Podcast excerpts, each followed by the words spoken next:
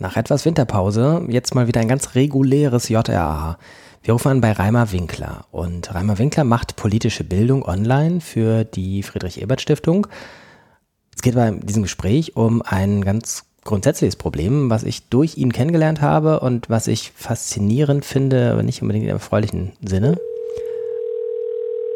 sondern tatsächlich eher die strukturelle Macht von Internetanbietern wie Google und den damit verbundenen Einfluss auf die politische Bildung betrifft.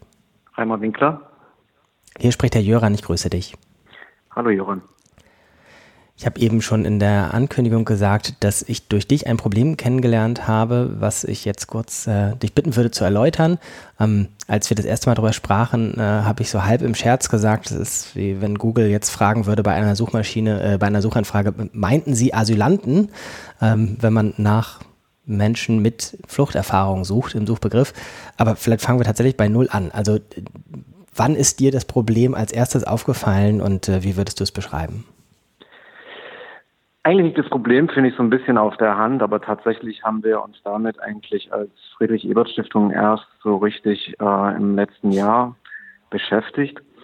Ähm, es ist so, das muss man vielleicht wissen, die Friedrich-Ebert-Stiftung hat als einen ganz wichtigen Zweig ihrer Arbeit die politische Bildung und die politische Beratung. Und ähm, online wie offline ist da unser Motto, Demokratie braucht Demokraten. Das heißt, wir versuchen, möglichst viele Menschen im In- und Ausland zu erreichen und ähm, haben dann auch natürlich immer gesellschaftlich brennende Themen, die wir aufgreifen. Ähm, und ich glaube, dass dieser Zusammen dieses Zusammenkommen einmal von einer stärkeren Professionalisierung in Richtung Suchmaschinenoptimierung ähm, zusammen mit dem Thema äh, eben Flucht, Migration und Integration dazu führte, dass uns das Problem so richtig bewusst wurde. Wir gehen sehr sprachsensibel ähm, an Themen heran. Das gilt für geschlechtergerechte Sprache, aber auch gerade was so Wörter sind im Zusammenhang jetzt mit Fluchterfahrung, hast du gerade gesagt. Wir vermeiden ähm, Wörter wie Flüchtling, das so ein bisschen verniedlicht oder diminutiv ist, oder auch Asylant, was eigentlich seit den 80er, 90er Jahren noch sehr negativ konnotiert ist politisch, und verwenden dafür Geflüchtete. Und ähm, im Rahmen dieser Suchmaschinen- oder Content-Marketing-Expertisen, äh, die wir uns da herangezogen haben, stellten wir fest, dass ebenso Wörter wie Geflüchtete im Unterschied zu Flüchtling oder auch ähm, Asylant im Web kaum gegoogelt wird oder kaum gesucht wird in den Suchmaschinen. Und das ist natürlich ein immenses Problem. Also es ist ein doppeltes Dilemma oder es ist ein Dilemma und zwar einerseits, ähm, dass wir eben nicht gefunden werden, ähm, weil wir in unseren Texten Geflüchtete verwenden. Wo, aber auch, dass eben äh, die Leute, die jetzt suchen nach Flüchtlingen oder nach Asylant in der Regel oder häufig zumindest in äh, sehr rechtsaußen Publikationen oder äh, Webtexten landen und das ist dann wirklich ein doppeltes Problem. Mhm, mh.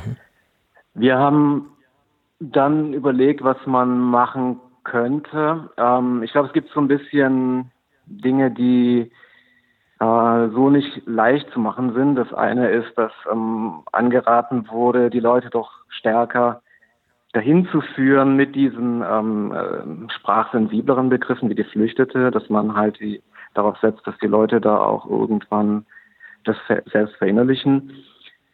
Das ist ein Ansatz, der vielleicht zumal über die Zeit funktionieren kann, aber ähm, ich glaube, das ist zumindest jetzt kurzfristig nicht machbar. Der andere Ansatz, der jetzt wahrscheinlich auch nicht so realistisch umzusetzen ist, ist halt Google zu kontaktieren und zum Beispiel zu sagen, ihr müsst äh, eure Suchmaschine so gestalten, dass man eben auch äh, geschlechtergerechte Sprache oder auch so diese sprachsensiblen Begriffe bei euch findet. Und ja, wie du vorhin angedeutet hast, dass Google halt einfach dann diese ähm, negativen Begriffe, wenn wir es mal so nennen wollen, oder schwierigen Begriffe dann vielleicht weiterleitet auf solche, die einfach äh, durchdachter und äh, sensibler sind. Das ist, glaube ich, aber nicht wirklich realistisch, weil muss man halt auch sehen, selbst wenn man Google dafür erreichen könnte, ähm, mit wem schließt man da einen Pakt. Ne?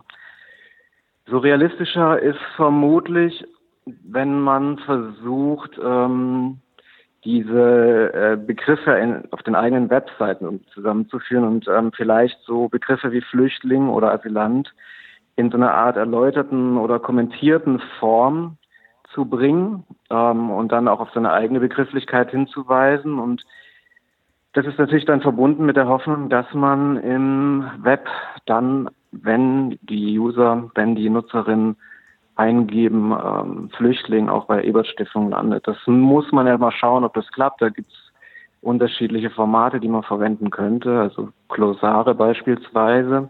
Sowas wird ja auch schon gemacht bei den neuen deutschen Medienmachern. Oder aber auch, ähm, dass man einfach so kleine Textkästen hat innerhalb von Artikeln und dort dann Begriffe erläutert, verwendet und kommentiert. Das Problem könnte hier aber schon auch entstehen, dass es sowas wie Duplicate Content äh, dadurch gibt auf verschiedenen Artikelseiten, was dann wiederum auch von Google bestraft werden könnte. Mhm. Man, kann sich, man kann sich natürlich aber auch vorstellen, einfach einen Blog auf der eigenen Website einzurichten und solches so ein Thema auch mal zu besprechen und dann eben auch damit Content Marketing für ja diese Themen äh, zu machen und ähm, die Leute dann eben zu uns zu kriegen. Mhm. Hast du für Leute, die jetzt noch weiterlesen wollen, eine Anlaufstelle, ähm, die du empfehlen würdest im Web? Ja, ich würde sagen, eine sehr schöne Problembeschreibung, ähm, sehr überspitzt auch ähm, formuliert, ist von Live Neugeboren im Netz zu finden, in seinem Blog. Ähm, mit Live hatten wir im letzten Jahr auch ein Content Marketing Seminar, wo wir dann tatsächlich auch dieses Problem mal intensiver besprochen haben. Und er hat im Nachgang einen Text veröffentlicht, den ich ähm, als ja, Einstieg empfehlen würde und vielleicht auch an, als Anregung, um sich mit dem Problem und ähm, der Lösungsfindung auseinanderzusetzen. Mhm. Den verlinken wir und ähm, dann mal gucken, wie das sich das weiterentwickelt. Äh, vielleicht telefonieren wir irgendwann nochmal wenn es eine neue Entwicklung in dem Bereich gibt. Ähm, mich beschäftigt es seit, äh, weiß nicht, ein paar Wochen, seit wir darüber gesprochen haben, tatsächlich äh, immer wieder, weil es tatsächlich ja auch ein Beispiel ist für die große strukturelle Macht, die sowas wie eine Suchmaschine und wie sie funktioniert hat. Also jetzt gar nicht nur im Sinne von Google ist böse, sondern tatsächlich auch insgesamt, wie Öffentlichkeit äh, sich konstituiert da. Ähm, das waren schon sieben Minuten. Ich nächstes Mal machen wir einen längeren Podcast draus. Aber soweit erstmal ganz, ganz herzlichen Dank, ähm, dass du dir die Zeit genommen hast und ähm, alles Gute für die weitere Arbeit. Bis bald. Vielen Dank, Jürgen. Bis bald.